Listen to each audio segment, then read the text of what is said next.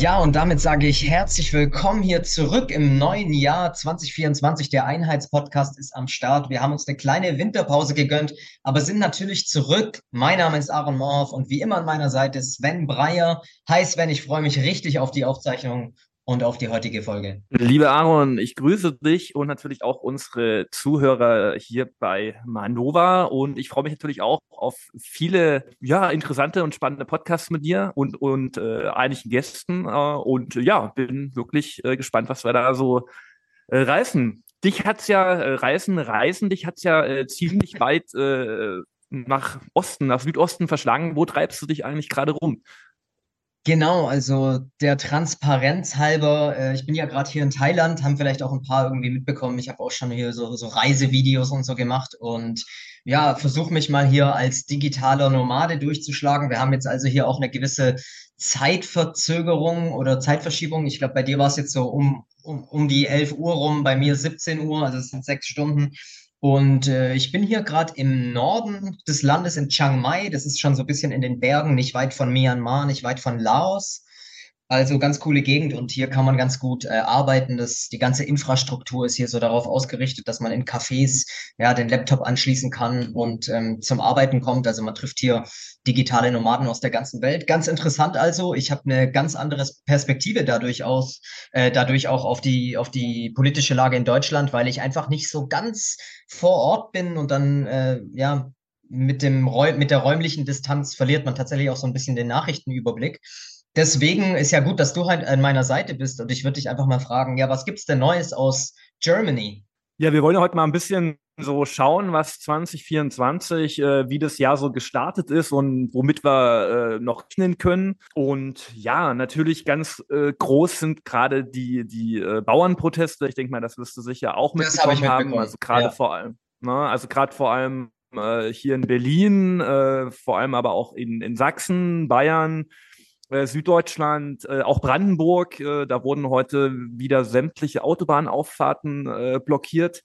Also da geht schon, da geht schon einiges, muss man sagen. Und es wird natürlich auch äh, sehr instrumentalisiert. Ne? Also auf der einen Seite hast du natürlich irgendwie äh, Leute wie Habeck oder so, die dann gleich in einer, in einer Videobotschaft sagen, äh, dass es halt nicht irgendwie von äh, ja, Verfassungsfeinden oder so instrumentalisiert wird, ja. Und äh, auf der anderen Seite hast du natürlich auch äh, Leute, die jetzt gleich sofort nach dem großen äh, Umsturz rufen.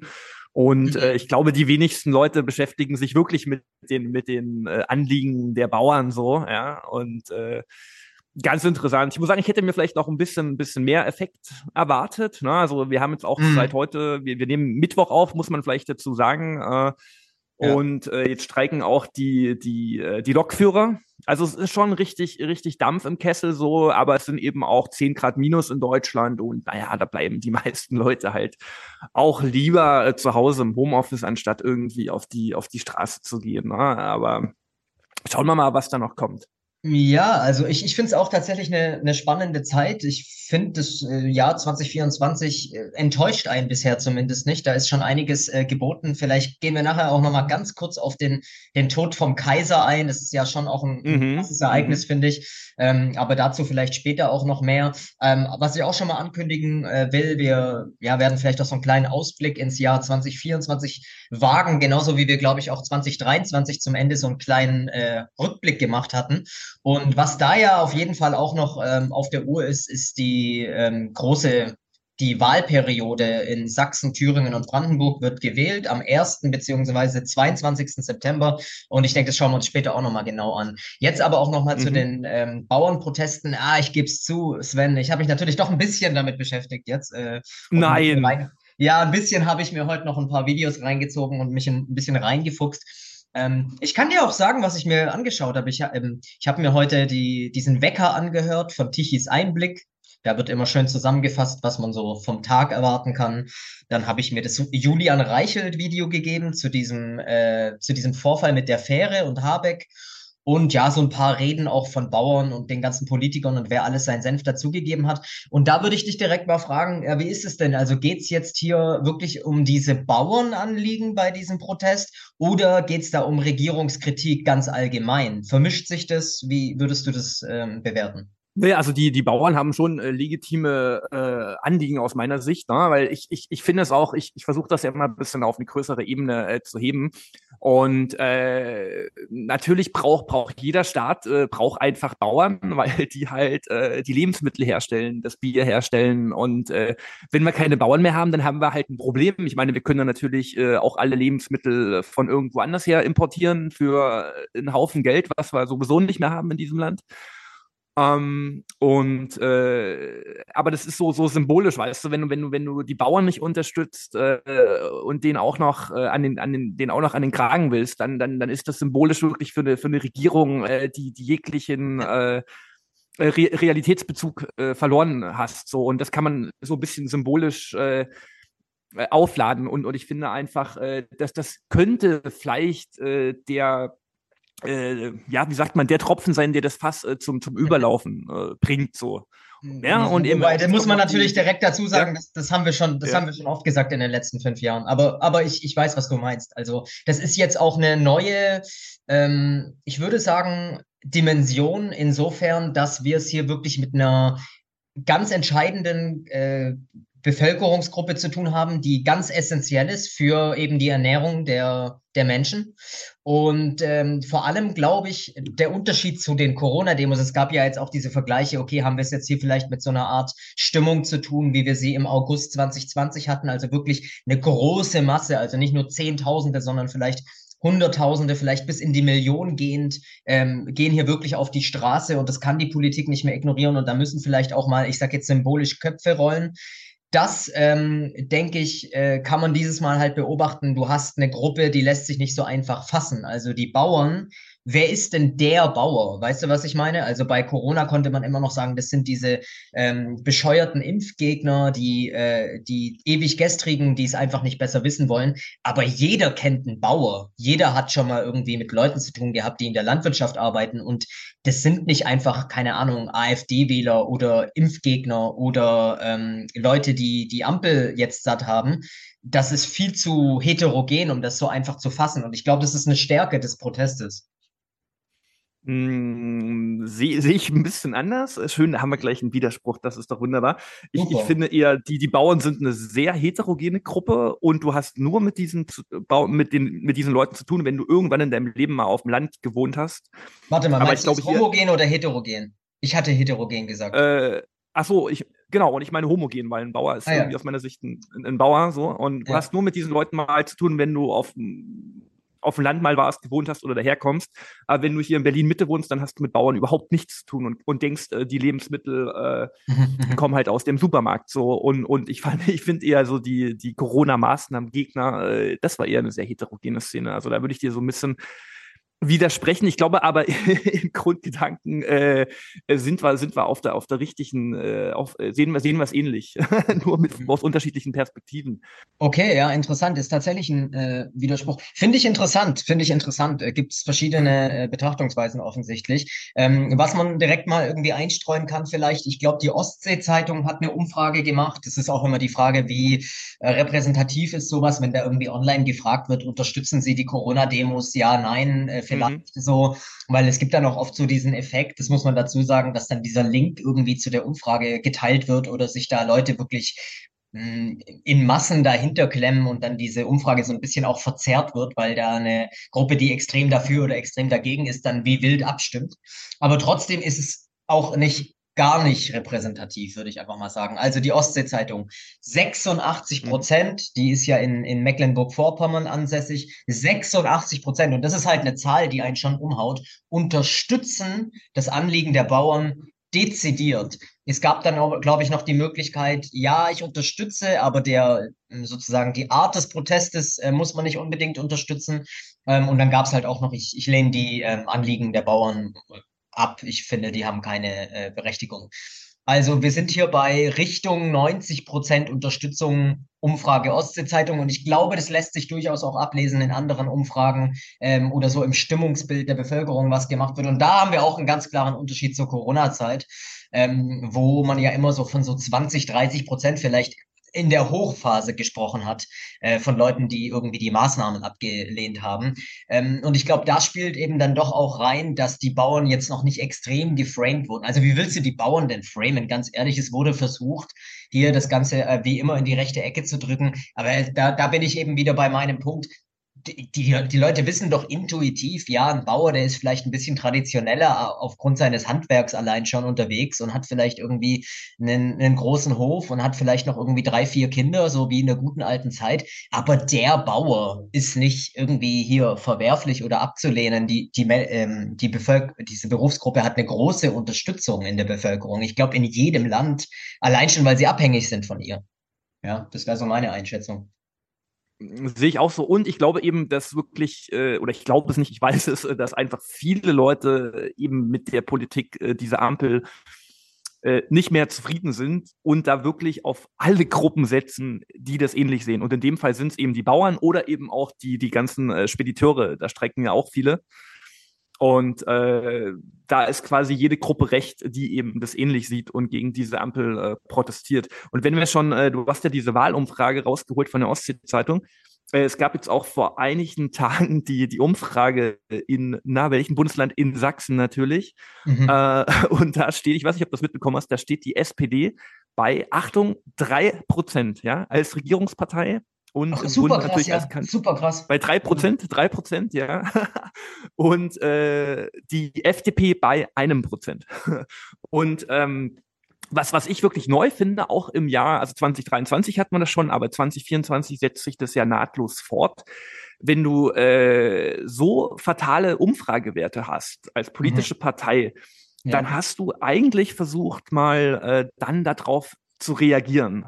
Ja, aber ja. was eine SPD heute macht, äh, sie versucht, die großen politischen Mitbewerber, in dem Fall ist es nun mal in Sachsen auch die, äh, die AfD, äh, am besten zu verbieten. Also es, es, es wird wieder, es, es gibt keine, äh, man, man schaut nicht auf sich selber, was man vielleicht noch ändern könnte oder verbessern könnte oder äh, sondern man versucht den politischen Mitbewerber, äh, in dem Fall halt die, die AfD, äh, zu verbieten ich glaube nicht, dass das vor den Landtagswahlen ehrlich gesagt noch funktionieren wird.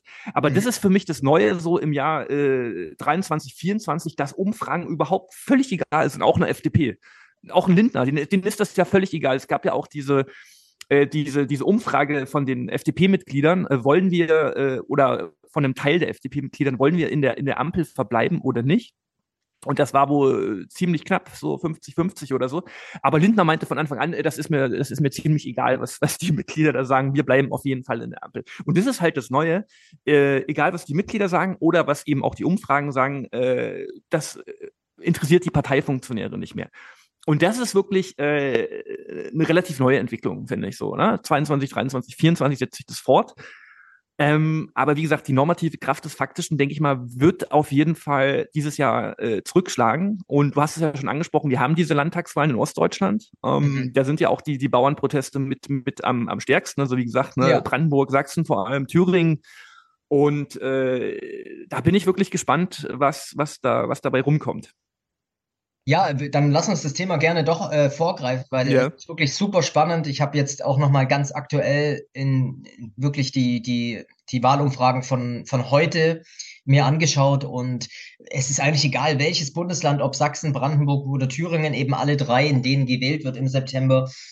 Man, man schaut wirklich diese Zahlen an und äh, es klappt einem die Kinnlade runter. Also ich hau einfach mal nur einen raus.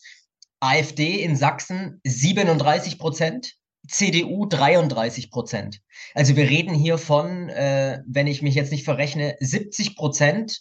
Im Parlament würde sich das noch deutlicher abzeichnen. Da habe ich irgendwas gesehen mit, da, da bist du dann quasi, wenn du die sonstigen rausrechnest und die Parteien, die es nicht ins Parlament schaffen, da hätten die im Endeffekt äh, eine Sitzverteilung von 80, 85 Prozent, diese zwei Parteien. Das ist der absolute Hammer, weil die SPD kommt ja noch nicht mal über die Hürde aktuell mit ihren drei Prozent. Äh, wohlgemerkt, äh, ähm, damals bei der letzten Landestagswahl 2019 kam sie noch auf sieben Prozent, was ich auch schon krass finde. Also ist die SPD historisch in Sachsen einfach quasi nicht vorhanden? Ist es schon immer so? Weiß ich gar nicht. Ähm, das hing damals mit zusammen mit 89, 90, äh, weil, weil die, äh, da hat die CDU gerade in, in Thüringen und Sachsen äh, sehr viel Wahlkampf gemacht äh, und Lafontaine war ja nicht so der große, also damals der SPD, äh, mh, hm, Chef, würde ich sagen, war er damals, äh, hat jetzt nicht so auf diese, auf diese Wiedervereinigungskarte gesetzt wie Kohl. Und das haben viele Leute der SPD nicht, äh, äh, nicht verziehen, glaube ich. Und deswegen ist ja die CDU vor allem in, in Thüringen äh, und Sachsen so stark bis heute. Ja. Das, das hängt damit ein, ein bisschen zusammen. Wäre jetzt ein längerer Exkurs, ich glaube, den, den müssen wir jetzt nicht, nicht unbedingt ja. äh, aufmachen. Und, und traditionell ist Sachsen, also vor allem äh, im ländlichen Raum, schon, naja, schon immer kann man auch nicht sagen, äh, aber relativ äh, kon konservativ. Äh, das, äh, das äh, ja. Also in den das letzten ist schon krass. also, du, man muss halt auch recht dazu sagen, das muss man sich mal auf der Zunge zergehen lassen. Also die AfD ist bei 37, ich kann es ehrlich gesagt, ich, ich spreche es aus und kann es selber kaum glauben. Ja, 37 Prozent. Wir müssen hier wirklich mal dazu sagen, das sind Zahlen aus der, aus der guten alten äh, Bundesrepublik von, von, von CDU und SPD, als es die zwei großen Volksparteien gab. Ja, da kamen die auf, auf so 40 Prozent jeweils. Also das ist, das ist schon krass. Die AfD ist die, die, die ganz klare Volksvertretung eigentlich in Sachsen, dicht gefolgt von der CDU. Und man kann eigentlich sagen, die Menschen wünschen sich in der ganz großen Masse eigentlich ein Bündnis aus einem wirklich ja, stockkonservativ bis ins Rechte gehende Lager. Ähm, und äh, ja, das ist einfach mal äh, die Tatsache dort. Dann schaust du irgendwie ins Nachbarbundesland Thüringen, was ich jetzt von der Mentalität durchaus vergleichbar immer noch finde mit Sachsen. Vielleicht widersprichst du mir jetzt gleich. Und da kommt die Linke zum Beispiel auf 27 Prozent, die in Sachsen überhaupt keine Rolle spielt. Was ich auch krass finde, weil, also 8 Prozent, okay, muss man dazu sagen, immerhin noch dritte, drittstärkste Kraft nach AfD und CDU in Sachsen, die Linke aber ähm, eigentlich auch relativ abgeschlagen. Und ich dachte, die Linke wäre in Ostdeutschland historisch immer noch, äh, ja, zumindest irgendwo vertreten. Aber die Zeiten sind wohl auch vorbei in Sachsen, ja. Also wirklich krass. Aber das ist ja interessant. Also, also die, ja. die Ramelow, die Ramelow-Linke in Thüringen bei 27 Prozent. Wirklich, das habe ich jetzt äh, nicht auf dem Schirm. Okay. Genau, also das, das ja, gut, was ich meine, Rammel, haben, ja. ja. das, was wir in Sachsen mit äh, AfD und CDU haben, hätte man in Thüringen fast mit AfD und Linke, was ja nicht weiter auseinander äh, driften könnte. Es ist schon interessant. Wobei da auch wieder die Frage ist, äh, ja doch, doch, die, die aktuelle Linke doch ist schon ein sehr starker Gegenpol zur AfD, würde ich sagen. Mhm. Okay, das waren jetzt viele, jetzt haben, jetzt haben wir viele, viele Fässer aufgemacht. Vielleicht nochmal ein, ein, ein Satz zur AfD. Ich merke das ja auch bei, bei vielen, äh, sage ich mal, äh, Freigeistern, auch wie bei uns oder so, äh, auch in den alternativen Medien, dass jetzt die AfD, also jetzt nicht erst seit jetzt, aber eben auch, auch völlig abgefeiert wird und alle denken, ach, mit der AfD wird es da ganz toll. Da muss ich halt auch mal äh, ein Stück weit äh, auch widersprechen, so weißt du, weil ähm, mir ist das, mir ist das zu einfach so. Äh, weißt du, ja. es gibt dann, äh, es hat schon so viele Parteien gegeben, ähm, die am Anfang Hoffnungsträger waren und dann sich wirklich äh, auch jämmerlich in, in dieses, in dieses äh, System haben einlullen lassen so und dafür ist auch eine, eine, eine AfD aus meiner Sicht äh, nicht, nicht gefeit. Und ich finde es eben schon krass, weil du hast einfach auch da Leute drin, äh, gerade in Sachsen und Thüringen, ja, ja. Ähm, die zumindest fragwürdig sind, sage ich mal so, ja, die schon fragwürdige äh, Biografien haben und, und, und ich würde es jetzt nicht alles so, so abfeiern. So, mir ist das ein bisschen äh, äh, zu einfach so, ne? Weil eine AfD will auch einen starken Staat haben. Das, das müssen wir einfach mal knallhart äh, konstatieren, auch an, an diesem an diesem Punkt. Und, und ich, ich weiß auch nicht, wie der dann aussehen würde, ob das dann, ob das dann äh, so, so ein tolles Ding wäre. Ja, also das, das, das vielleicht auch immer mal zu diesem ganzen AfD-Hype, äh, was mich so auch ein bisschen, ein bisschen, äh, bisschen langweilt. So. Wir haben natürlich auch einen neuen politischen Player. Äh, am, am Montag hat sich ja jetzt offiziell die, die äh, Wagenknecht-Partei gegründet. Und äh, ich finde es ziemlich cool, dass da Fabio De Masi äh, mit am Start ist. Ich weiß gar nicht, ob du das mitbekommen hast. Ich habe ähm, ehrlich gesagt nicht mitbekommen, dass sich die Wagenknecht-Partei jetzt offiziell, ich dachte, das war vor, vor ein paar Wochen schon, aber da ging es um dieses Bündnis irgendwie, noch diesen Verein oder wie? Genau, also das war, das war der, die Vereinsgründung und das war jetzt am Montag die, äh, die äh, die Parteigründung, ehrlich gesagt, es war so ein bisschen so eine, ich habe mir das komplett angeguckt, es war so eine bisschen so eine Copy- und Paste-Veranstaltung. Die Leute wurden so ein bisschen ausgetauscht. Also Fabio De Masi war auf einmal äh, da und dann noch irgendein äh, iranischstämmiger Unternehmer ist auf einmal mit dem Vorstand, von denen, glaube ich, noch nie jemand in, in, äh, im politischen Deutschland irgendwas gehört hat vorher aber ich finde es gut eben, dass neben Wagenknecht auch neben äh, mit Fabio De Masi äh, wirklich ein, ein fähiger Kopf dabei ist. Ich weiß nicht, ob es die, mhm. ob's die beiden äh, richten, äh, so, so ich hätte mir irgendwie vielleicht am Personal noch ein bisschen mehr erwartet. Äh, vor allem ist es ja, wir sind ja hier im Einheitspodcast, es ist ja bislang wirklich eine reine Wessi-Partei. Und ich weiß nicht, also abgesehen von Wagenknecht selber, die ja aber auch schon seit irgendwie äh, 30 Jahren oder 20 Jahren äh, im, im, im Saarland wohnt, und ich, ich weiß nicht, ob, ob, dieses, äh, ob dieses BSW, wie es ja heißt, äh, ob die jetzt bei den Landtagswahlen so groß äh, punkten können. Das wird wirklich eine spannende Frage. Also die müssen mhm. jetzt wirklich schnell diese Landesverbände aufstellen. Und die Wagenknecht-Partei will ja äh, mit, mit Demasi bei der Europawahl antreten. Die ist, glaube ich, im mhm. Juni. Das wird die erste ähm, Hürde und dann sind halt die Landtagswahlen so. Und da bin ich echt mhm. gespannt, ob die vielleicht der AfD so ein bisschen äh, auch Paroli äh, bieten können. Ähm, das wird sich zeigen. Also das, äh, da bin ich wirklich sehr ist auch wirklich, äh, ähm, das ist vielleicht nochmal ein kleiner Mini-Exkurs, aber hat doch direkt was damit zu tun. Ich habe jetzt gelesen, äh, Jeremy Corbyn in Großbritannien äh, geht wohl auch so in die Richtung, dass er äh, sich tatsächlich mit einer eigenen Partei meldet, ähm, der ja sozusagen ja, so auch ein, ich würde sagen, ein klassischer Altlinker ist, der aber in der, der Labour-Partei sozusagen eigentlich keinen Platz mehr findet, ist ja auch ein bisschen vergleichbar. Ähm, und äh, wir haben ja auch das Phänomen mit äh, zum Beispiel JFK Junior, RFK Junior, ähm, in den Vereinigten Staaten, dass es zumindest irgendwie so äh, progressive Entwicklungen gibt. Gut, hattest du auch mit Sanders schon vor, vor einigen Jahren.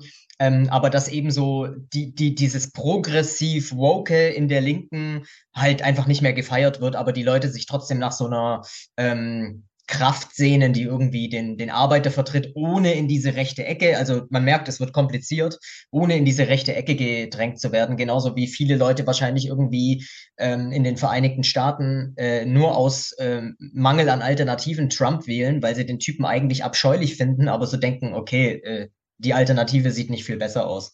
Ähm, jetzt ist ja auch interessant, die Parteivorsitzende ist jetzt auch tatsächlich Sarah Wagenknecht. Das war doch der Vorwurf bei diesem Bündnis, bei, als es noch ein Verein war, dass die Wagenknecht da selbst gar keine äh, Position hatte oder Rolle gespielt hat. Also das hat sich jetzt auch irgendwie aufgeklärt. Und äh, ich lese hier gerade, die Mitgliederanzahl beträgt jetzt aktuell Stand 8. Januar 44 es wird bestimmt noch ein bisschen mehr werden. Genau, ich weiß ja. nicht, ob man, ob man da jetzt einfach sozusagen äh, sich anmelden kann, Mitglied werden kann. Ich gehe aber davon äh, aus, wäre ja sinnlos, wenn nicht. Naja, also äh, sie wollen, äh, Zitat, äh, langsam und kontrolliert wachsen. Und mhm. äh, der erste Parteitag ist Ende Januar, auch in Berlin, und da werden dann 450 äh, Leute 450 Mitglieder gibt es bis dahin und die werden dann eingeladen. So wie das läuft, weiß ich nicht. Äh, da wirst du wahrscheinlich irgendwie vorher angerufen oder so. Ähm, keine Ahnung. und ähm, also bei mir hat sich noch niemand gemeldet. Äh, schade. Sag mal, sag mal jetzt, wo wir, äh, grade, äh, wo wir hier gerade im Parteiendschungel sind, da gab es doch auch noch hier irgendwie ja. Markus Krall und dann irgendwie Werteunion und Max Otte und äh, mhm, mhm. Hans-Georg Maaßen. Erklär mich da mal auf, falls du es überhaupt weißt. Aber was, was, äh, ja, da gibt es doch irgendwie noch eine Partei oder sogar noch zwei. Genau, genau. Aber lass noch schnell das Wagenknecht-Fass äh, ja, dann wieder zumachen. Ja. Ähm, genau, also, also die, die machen ihren ersten Parteitag am 27.01., deswegen diese Pressekonferenz jetzt am Montag, die war relativ lau, also auch programmatisch kommt da nicht viel. Ne? Und auch wenn du auf der Seite guckst, äh, da steht halt noch nicht viel. Und, und, und das Problem ist so ein bisschen, sie müssen sich irgendwie so entscheiden, zwischen so einem äh, SPD, die, sie, sie wären gerne eine, eine SPD der 70er Jahre. Das Problem ist nur, äh, das ist halt nicht mehr zeitgemäß, ja, und das ist halt 50 Jahre her und das passt überhaupt nicht mehr auf die, äh, oder du kannst es nicht eins zu eins auf die heutige Zeit übertragen. Und äh, auch die Wagenknecht will natürlich diesen, diesen äh, starken Staat haben, mh, mm, von dem wir ja gelernt haben, äh, zu was er fähig ist in der, in der sogenannten äh, Corona-Zeit. Und äh, ja, irgendwie Sozialismus mit drin, Nationalismus mit drin. Also es ist so eine sehr äh, komische, komische Mischung so. Und ich glaube, sie, sie müssten sich da wirklich noch ein bisschen mehr äh, positionieren äh, in, in der Wagenknecht-Partei, was sie eigentlich wollen. Ich glaube, das ist vielen Leuten noch nicht so, äh, so klar geworden. Oder es ist, äh, sie kritisieren vieles, aber sie haben eben noch kein eigenes noch, äh, Profil entwickelt. Aber das kann ja noch kommen. Noch zwei Cent von mir äh, ja? zu dem Thema. Ich finde, ja? was überhaupt nicht klar geht, ist Bündnis Sarah Wagenknecht. Also Entschuldigung, die Zeiten, wo du irgendwie eine Person so idealisierst und in den Vordergrund stellst, so ist es so, die Aaron Morhoff Partei. Oh, ich bin ganz bescheiden. Ich glaube einfach nur, dass es um mich gehen sollte, um, um meine Person und, und meine Ziele, die will ich halt verwirklichen. Ich finde, es, es geht nicht klar. Sorry. Äh, entweder du nennst die, die Partei Vernunft und Gerechtigkeit oder Aufbruch oder wie auch immer.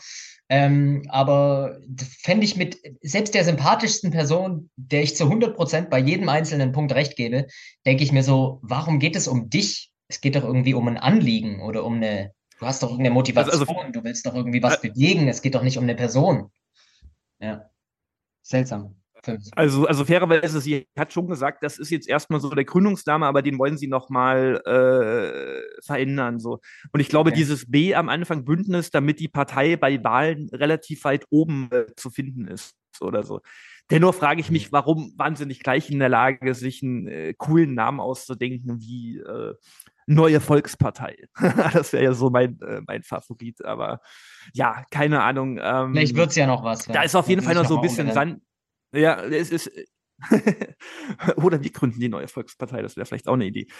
Weil wir haben noch nicht genug Parteien und da sind wir auch schon wieder beim Stichwort. Äh, genau, Krall. Krall äh, ist ja schon seit wirklich äh, Monaten äh, bei YouTube in den alternativen Medien äh, überall, ja, tauchte auf. Ähm, ja, erzählt eigentlich auch immer mehr oder weniger das, das Gleiche. Ähm, und ja, auf einmal ist er jetzt an der Seite von, na, wie heißt er gleich, von Herrn Maaßen, genau. Mhm. Und äh, ich habe auch mit vielen Leuten gesprochen und äh, du musst halt sehen, Maaßen war halt äh, Verfassungsschutzpräsident. gleich nochmal? Verfassungsschutzpräsident, genau, auch in der, in der Merkel, äh, äh in der Merkel-Ära. Ja, ja, ja. Das muss man halt auch sehen. War übrigens auch Verfassungsschutzpräsident halt, während der ähm, während des An Anis Amri ähm, Terroranschlags, äh, der nicht aufgearbeitet ist bis zum heutigen Tag, muss man auch immer mal wieder dazu sagen. Ja. Also ich halt äh, Hans-Georg Maaßen äh, absolut für einen etablierten, für eine etablierte Figur, die auch über so genau. äh, Sachen, also wenn du Verfassungsschutzpräsident warst, dann weißt du auch, wie der tiefe Staat funktioniert und äh, äh, hast da auch äh, sozusagen nichts dagegen, dass es irgendwie so Schattenregierungen und so gibt. Und äh, da der Typ darüber nicht spricht, über seine Zeit, die er dort beim Verfassungsschutz hatte, wahrscheinlich auch nicht sprechen darf, ist für mich mhm. absolut suspekte Person. 100 Prozent. Genau. Also, und, und, wie gesagt, ich, ich finde ihn auch von, von seiner Art her, also nicht wirklich, äh, er ist jetzt kein Volkstribun, sage ich mal, ne? Und er ist, ist halt Bürokrat durch und durch. Er hat auch kein, ja. äh, kein Charisma. Ja. Und ich finde es ein bisschen schade, dass, äh, dass wirklich jetzt Markus Krall, der aus meiner Sicht ja schon ein Charismatiker ist, auch wenn man ihn auch nicht unbedingt immer sympathisch finden muss, ähm, dass er sich jetzt da in dieser, in dieser Werteunion äh, drauf eingelassen hat. Ne? Also die Werteunion hat sich jetzt, also bis sich jetzt als eigenständige Partei etablieren, äh, quasi rechts von der rechts von der CDU und links von der AfD. Ja, genau. Äh, genau. Ist auch wirklich die Frage, ist wirklich die Frage, ob es das braucht, ja? Und, und, und vor allem, wenn Krall da drin ist, da, wenn Krall da drin ist, dann doch auf jeden Fall mit libertärer Ausrichtung, weil da wird Krall keine Kompromisse machen. Und ich halte jetzt den Maßen und auch Otte bisher eigentlich nicht für äh, libertär, weil Otte war doch, ist doch der Vorsitzende der Werteunion, wenn sich das nicht geändert hat. Zumindest war er das. Äh, also die Otte irgendwie alle zusammen. Die Otte, mhm. Otte ist, Otte ist doch, oh, jetzt haben wir hier eine Wissenslücke. Äh, Otte ist doch raus aus der Werteunion, meine ich. Okay, dann ist das der aktuellste Stand. Kann gut sein. Ich bin mir aber, ich, bin, ich habe es gerade geschaut. Er, er, war, er war Vorsitzender der Werteunion. Du hast recht. Er war. Genau, genau, genau. Und ich glaube, er war der Werteunion damals irgendwie in Anführungszeichen äh, zu rechts oder so. Keine Ahnung, was glaube ich äh, ziemlicher Schwachsinn ist, so, äh, weil Otte ist an sich ein ziemlich cooler Typ, würde ich mal sagen. Aber äh, um das jetzt nochmal zu ordnen, also äh, wie gesagt, wir haben Maßen auf der einen Seite und dann hast du Grall mit dabei, ja, und, und, und das beißt sich aus meiner Sicht, weil, weil Maßen ist garantiert kein Libertärer, er ist einfach ein, ein, ein, ein spießiger Konservativer, würde ich sagen, so, ja. ja. der mich auch irgendwie gar nicht äh, äh, politisch abholt. mitnimmt, muss ich sagen. So. Genau. Und, und abholt, ja, danke. Und dass Krall da jetzt mitmacht und äh, das, das finde ich so ein bisschen schade, muss ich sagen. Und äh, auch bei Krall muss man sich wirklich die Frage stellen. Äh, ich glaube, ihr, ich habe das ja bei bei Nuviso habe ich ein schönes äh, Bild gesehen, wo der Krall mit so einer Kettensäge äh, irgendwie mhm. was äh, durchsägt, irgendeinen Tisch oder so. Den, den, den Weihnachtsbaum, also äh, ähm, äh, genau, ja. hat, einen, hat Hammer und Sichel in der Hand und äh, haut die ganzen Weihnachtskugeln äh, ab. Und die Weihnachtskugeln sind halt die Altparteien SPD, Grüne, CDU. Genau. Und ähm, äh, Krall, Krall wiederum hat eine Kettensäge in der Hand. Äh, das ist natürlich genau, und das ist ja an, Anspielung an, an, an, an den, ja, genau an Millet, ne? An den argentinischen ja. Präsidenten Millet ist das eine Anspielung. Wo, wo und, ich auch sagen muss, äh, so Millet, Millet, wenn ich da mal einen Halbsatz zu, äh, zu verlieren kann, äh, mhm. das ist auch wirklich. Da wollte ich hin, genau das ist wirklich, also das ist Hardcore ähm, Ellenbogenkapitalismus und Libertarismus, der kompletten Scheiß gibt auf irgendwelche Minderheiten, auf Menschen, die nicht besser gestellt sind, auf unterprivilegierte Bevölkerungsgruppen. Also ich finde das teilweise erschreckend, was man da äh, auf Social Media auch zuliest, so oh, endlich äh, der Staat abgeschafft und so weiter.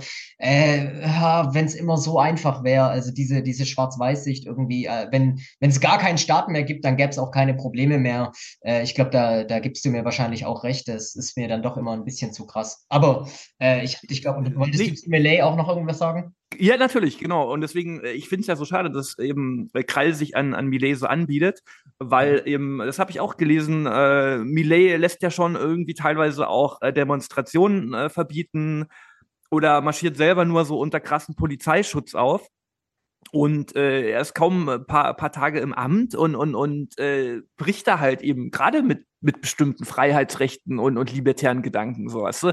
Und, und sich jetzt irgendwie an den, an den, an den äh, US-Dollar wieder binden zu wollen und die eigene Währung äh, noch mehr schwächen zu wollen, das, das sind alles äh, ganz komische Nummern. Und ich meine, guck dir die Biografie an von Millet die ist natürlich auch äh, äh, mit dem, mit dem äh, Weltwirtschaftsforum äh, sehr verwickelt, hat auch gute ja. Kontakte äh, in die, in die äh, Ukraine da zu Herrn äh, Zelensky ja. und so, auch nach Israel, ja, und, und, und äh, das ist ziemlich offensichtlich, was da läuft, ja. Und es ist ein bisschen ähnlich auch, um, um, um das noch im Nebensatz äh, äh, vielleicht auch den Zuschauern mitzuteilen, äh, in Frankreich haben wir seit gestern neuen Premierministerpräsidenten. Mhm.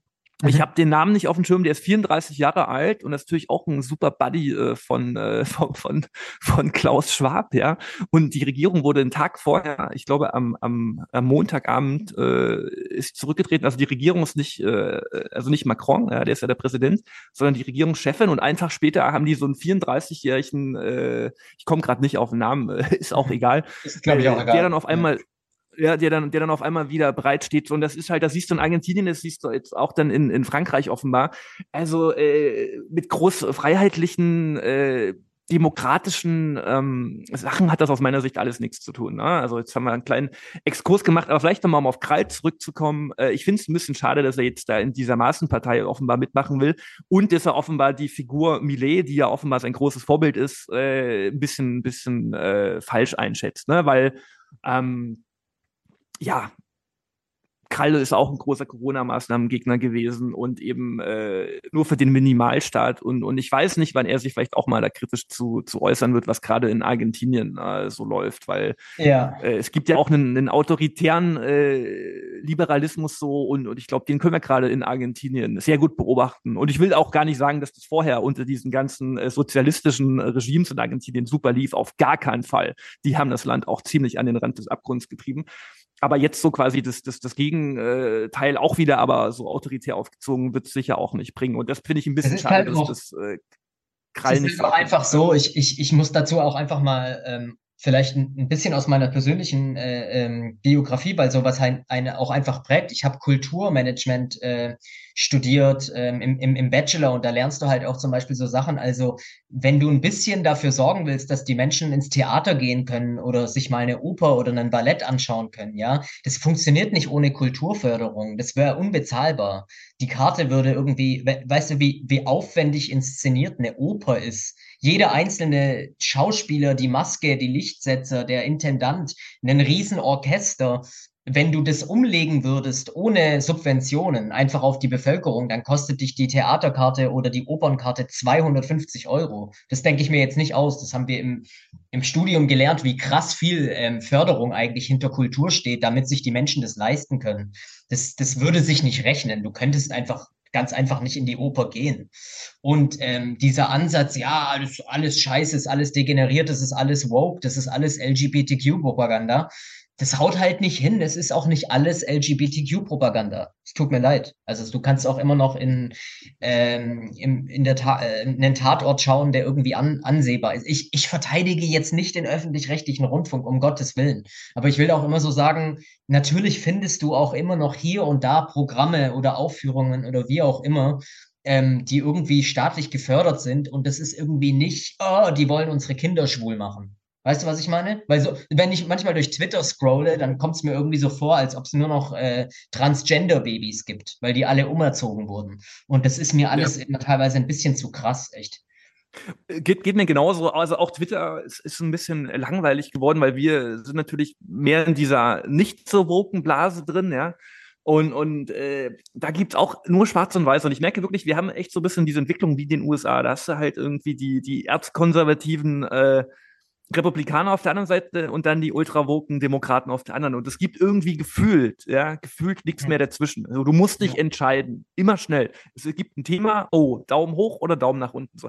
Und das langweilt mich äh, auch ohne Ende so. Und, und Deutschland ist es mittlerweile sehr ähnlich geworden, ja. Und äh, ja, das sind, das sind äh, Entwicklungen, ich glaube, die, die werden sich auch dieses Jahr vielleicht noch ein bisschen äh, beschleunigen. Und wir hatten ja so, so äh, im Vorfeld des Podcasts, äh, so ein Vorgespräch, weil wir uns jetzt wirklich äh, über einen Monat äh, quasi fast gar nicht gesprochen ja, haben, ja. wollten wir ja mal so ein bisschen einen Ausblick machen. Und du bist ja gerade in Thailand unterwegs und, und mich würde mal interessieren, äh, weil ich merke ja, ne, so in Deutschland, in Berlin, äh, auch so in meinem Bekanntenkreis, da dreht sich alles nur um, um, um, um die eigene Achse, vor allem um Deutschland, ja, vielleicht noch die EU oder so, aber äh, was andere Länder über uns denken und, und gerade so Geopolitik oder so, ja, was ist das eigentlich, ja?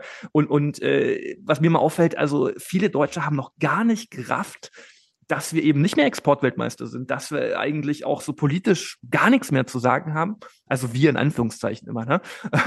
Und, und, und, und dass einfach äh, wir nicht mehr im Jahr 2006 äh, leben oder so, äh, wo wir noch ein Sommermärchen hatten, was uns der liebe Kaiser ins Land geholt hat. Ne? Da gehen wir dann auch noch mal kurz drauf zurück. Ich will einfach sagen, also der Abstieg dieses Landes ist wirklich eminent, aber vielen Leuten in Deutschland fällt es immer noch nicht auf. So und, und mich würde mal interessieren, ob du vielleicht in Thailand ein paar Stimmen gehört hast, wie, wie die Deutschland sehen.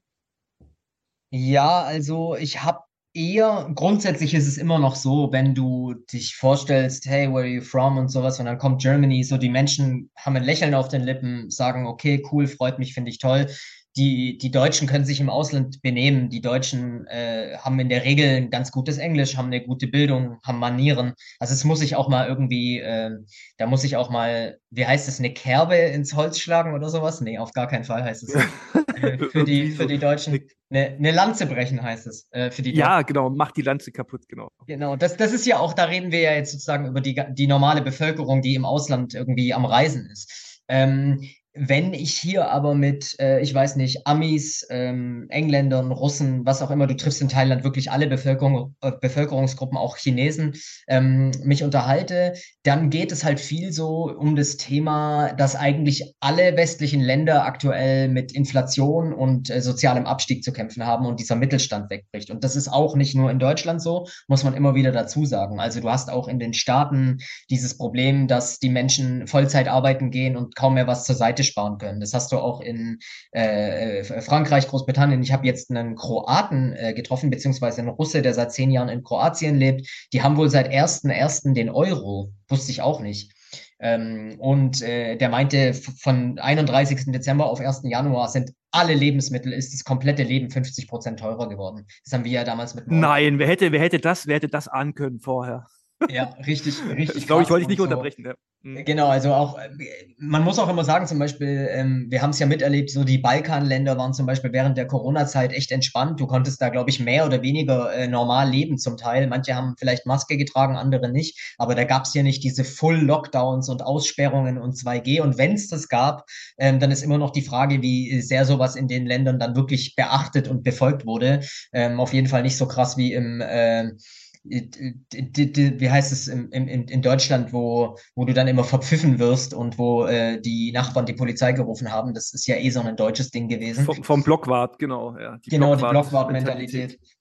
Und Genau, also von daher ist es jetzt auch echt nicht so, dass die Leute, also das stellen sich die Leute immer so vor, dass du sagst irgendwie Deutschland und dann sagen die Leute, oh, ihr habt ja so ein krasses Migrationsproblem und überhaupt, äh, es steckt ja so tief im Hintern der Amis und Nord Stream. Also das ist auch immer die Frage, wie inwieweit die Leute jetzt wirklich sich mit Nord Stream auseinandergesetzt haben, wenn sie jetzt irgendwie, weiß ich nicht, Italiener oder ähm, Skandinav äh, Skandinaven sind ähm, ist, und, und auch wie tief die Gespräche gehen. Ja, also du hast ja dann manchmal, selbst wenn du den Smalltalk über äh, hast, ähm, man tastet sich ja immer noch so ein bisschen ab. Ich habe auch mit vielen Leuten hier über Corona geredet. Ähm, äh, Leute, die mir dann auch irgendwann nach, weißt du, man taut ja so langsam auf, man äh, fällt ja nicht gleich mit der Tür ins Haus, aber sagt dann halt auch mal nach einer Viertelstunde, 20 Minuten, ja, hm, habe ich hier zum Beispiel auch interessante Unterhaltungen darüber gehabt, dass man auch beim Reisen eben merkt, dass sich so ein bisschen was verändert hat. Ja, die, die Körperhaltung, die Leute sind nicht mehr ganz so offen, so das, die Hand geben, Hände schütteln ist irgendwie so ein bisschen verloren gegangen. Ja, man, man ist eher so ein bisschen auf Abstand. Ähm, die Leute gucken ja generell so ein bisschen, ähm, in, auf der, wenn man die Straßenzüge einfach so beobachtet, so ein bisschen auf ihr Handy oder haben so ein bisschen eine verschlossene Körperhaltung. Also das, das, da hatte ich auch interessante äh, Unterhaltungen darüber, dass eben dieser Langzeiteffekt, obwohl Corona an sich abgeschlossen ist, so scheint es, der ist halt tatsächlich äh, immer noch abzulesen, diese Post-Corona-Zeit wo man so ein bisschen ähm, auf Abstand geht und äh, so ein bisschen vorsichtig mit den Mitmenschen geworden ist. Und das finde ich extrem bedauerlich und ähm, traurig, dass das so, so, dass das angehalten hat und das auch ein Ziel ist, was meiner Meinung nach erreicht wurde, was erreicht werden äh, sollte, diese, diese leichte soziale Trennung, diese Missgunst vor den Mitmenschen.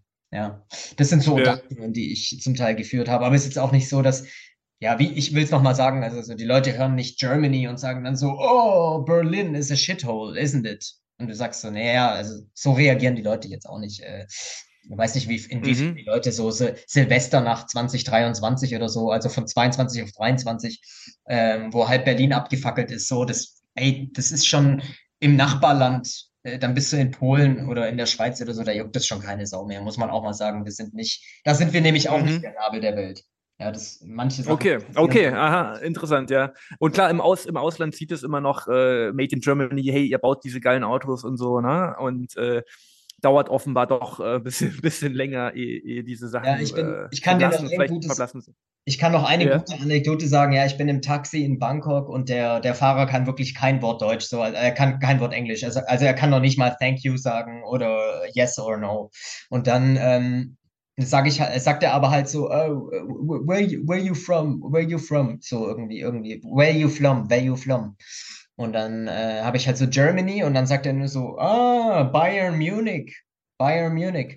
Und dann dachte ich, weißt du, da, da, da merkst du so, ey, wir unterschätzen manchmal, für ganz viele Leute ist einfach Deutschland immer noch irgendwie Autos, Maschinenbau, Fußball, Bier. So, die, die, die, die sind da nicht arg viel tiefer drin und ich rede da wirklich vom Großteil der Welt. Also die, die kommen dir jetzt. Mehr braucht es eigentlich auch nicht, oder? mehr braucht es. Ja, dann haben wir doch fast schon unser Thema, wenn wir schon bei Bayern München sind. Oh, per perfekt, perfekt, genau. Ja, Franz Beckenbauer ist gestorben. Am Sonntag, am Montag wurde es äh, bekannt gegeben. Und ich fand es wirklich krass, weil ich mir am Sonntagabend, äh, kann ich dir auch empfehlen und den Zuschauern, äh, da hat die ARD wirklich eine tolle Doku gemacht über Franz Beckenbauer, die heißt einfach nur Beckenbauer, äh, ist auch in der Mediathek zu sehen. Und ich habe mir die zufällig am Sonntagabend äh, angeguckt. Ähm, Schon und am Montag kommt die Nachricht. Ja, kann man ja mal machen. Ne? Wir zahlen auch alle gerne unsere, unsere GEZ-Gebühren. Nee, aber wirklich eine gute Doku. Und und äh, ich dachte mir auch so, Mann, um ihm ist es echt still geworden in den letzten Jahren. Und ja. äh, für, für mich hat er immer so äh, dieses, dieses, äh, diese, diese irgendwie coole Bundesrepublik äh, verkörpert, ja, wo wir eine, eine geile Nationalmannschaft hatten. Ne? Guckt, guckt dir mal die, die Mannschaft an, äh, die er als Trainer dann 1990, äh, die in Rom Weltmeister geworden ist. So, ja, da kann ich mhm. dir alle Spieler aufzählen. So, ich war, ich kann mich zwar selber nicht mehr dran erinnern, aber also nicht mehr so ganz, ich war da irgendwie sechs Jahre alt, aber es ging damals los so mit, mit, mit Matthäus und, und das war so eine geile Mannschaft, ja. Und äh, damit konnten sich damals alle identifizieren, ja, genauso identifizieren, ja, nicht, nicht, äh, ja. ja, ja, ja. genau, genauso wie mit dieser Mannschaft 2000, mit dieser Mannschaft 2006. Ähm, da haben alle zusammen, ich habe auch mit Leuten geredet, ja, äh, da haben alle zusammen Fußball geguckt und, und diese Nationalmannschaft angefeuert. Und da war es völlig egal, ob du irgendwie äh, Linke gewählt hast oder ob du CDU gewählt hast. Es war scheißegal. Alle haben sich gefreut äh, beim Eröffnungsspiel damals. Ich weiß es noch genau, wo Philipp Lahm irgendwie 2006 das, das 1-0, glaube ich, gegen, gegen Costa Rica geschossen hat, ja. Und, und ich habe ich hab mit Dreadlock-Leuten äh, mir das angeschaut. Ich habe ich hab mit allen möglichen Leuten mir das damals angeguckt und es war so geil. Und da war nicht irgendwie, boah, du bist ein böser Fascho, weil du irgendwie für die deutsche Nationalmannschaft bist. Diese, diese dämlichen Gedanken gab es damals gar nicht so, ja. ja, ja. Und guck, guck, was heute in diesem Land los ist, so, ja. Und, und, und, und, und, und der Beckenbauer steht für mich wirklich für eine Zeit, wo, äh, wo es diese Polarisierung in diesem Land noch nicht so gab, wo, wo wir zwar einen Neoliberalismus hatten, aber wo du eben auch als Selbstständiger noch ein bisschen was rocken konntest, ohne dass du von dem, von dem Staat nur gegängelt wurdest, so, ja. Auch als Beispiel so. Und es ist ja heute alles sehr anders geworden. Heute ist das Land zutiefst gespalten. Und ich finde es so ein bisschen symbolisch, dass eben auch Beckenbauer jetzt einfach mal abgetreten ist und schon seit Jahren äh, nichts mehr, nichts mehr gesagt hat, natürlich auch aus gesundheitlichen Gründen so. Aber für mich stand er so für diese, für diese bessere Berliner Republik irgendwie, die, die nicht so, äh, die nicht so, zumindest nicht so schlimm war wie das, was wir seit 2020 erlebt haben und erleben. Ja, auf jeden Fall. Ähm, ich fand es gerade tatsächlich, ich fand es sehr interessant. Ich, ich habe dir gerne gelauscht ähm, und ich kann dir bei allem zustimmen. Und ich finde, du hast da ähm, wieder vom konkreten Fall jetzt Beckenbauer schön auch den den abstrakten Rahmen so aufgemacht, was sich so verändert hat und äh, was man auch so ein bisschen vermisst. Ähm, ich muss auch sagen, ich, ich, ich führe dieses Beispiel auch ganz oft an, äh, nicht nur 2006, ähm, sondern sogar, ich würde sogar so weit gehen, dass 2014, als wir Weltmeister geworden sind, da, da habe ich auch noch so dieses Gefühl gehabt, du hast einfach gemeinsam gefeiert. Du standest bei diesen Public ähm, ähm, äh, Viewing-Veranstaltungen äh, nebeneinander. Du hättest niemals gefragt, was der Typ neben dir politisch denkt. Es war dir scheißegal. Man hatte Deutschlandfarben im Gesicht, man hat seine Mannschaft angefeuert und es gab damals irgendwie da war die AfD vielleicht ein Jahr alt, 2014. Die äh, mhm. Flüchtlingskrise ähm, hatte sich noch nicht so richtig äh, angekündigt oder war gerade erst so ähm, ähm, auf dem Weg äh, dahin größer zu werden. Und da war das Ding irgendwie noch so, die, der, die größte Diskrepanz zwischen zwei Menschen war irgendwie, ob sie SPD oder CDU gewählt haben und dann hat man äh, trotzdem gemeinsam abends äh, sein Bier zusammengehoben und hat sich dann so, das war damals irgendwie noch so spielerischer, man hat sich so geneckt, man konnte sich auch streiten und man wusste aber, man ist irgendwie so Best Friends Forever, oder? Das war irgendwie, das, es gab deswegen keinen Freundschaftsabbruch, äh, das war völlig unvorstellbar. Ähm, also das äh, muss ich auch sagen. Ich muss aber auch sagen, wenn ich jetzt zum Beispiel hier unterwegs bin, also man trifft ja jetzt hier nicht ähm, äh, in erster Linie Deutsche, sondern halt äh, Menschen aus der ganzen Welt.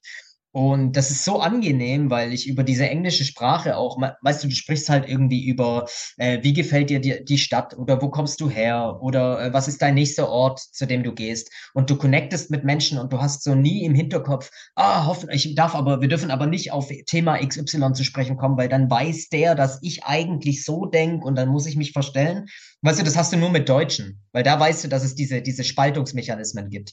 Und sobald ja, du im internationalen ja. Kontext auch auf Englisch sprichst, weißt du, dass es jetzt nicht gleich um äh, irgendwie die Ampel, äh, Corona, die Bauernproteste, äh, Transgender, Migration oder irgendwelche kontroversen Themen gibt, wo es auch nur ein richtig und ein falsch gibt.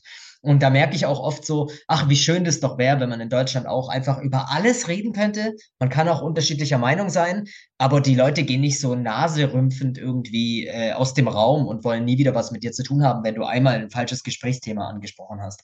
Das ist ähm, wirklich krass. Ähm, und was das angeht, muss ich auch sagen, kehre ich nicht gerne nach Deutschland zurück in einigen Wochen. Ähm, das ist gerade schon cool, mhm. diese, dieses Unbeschwerte im Umgang mit Menschen.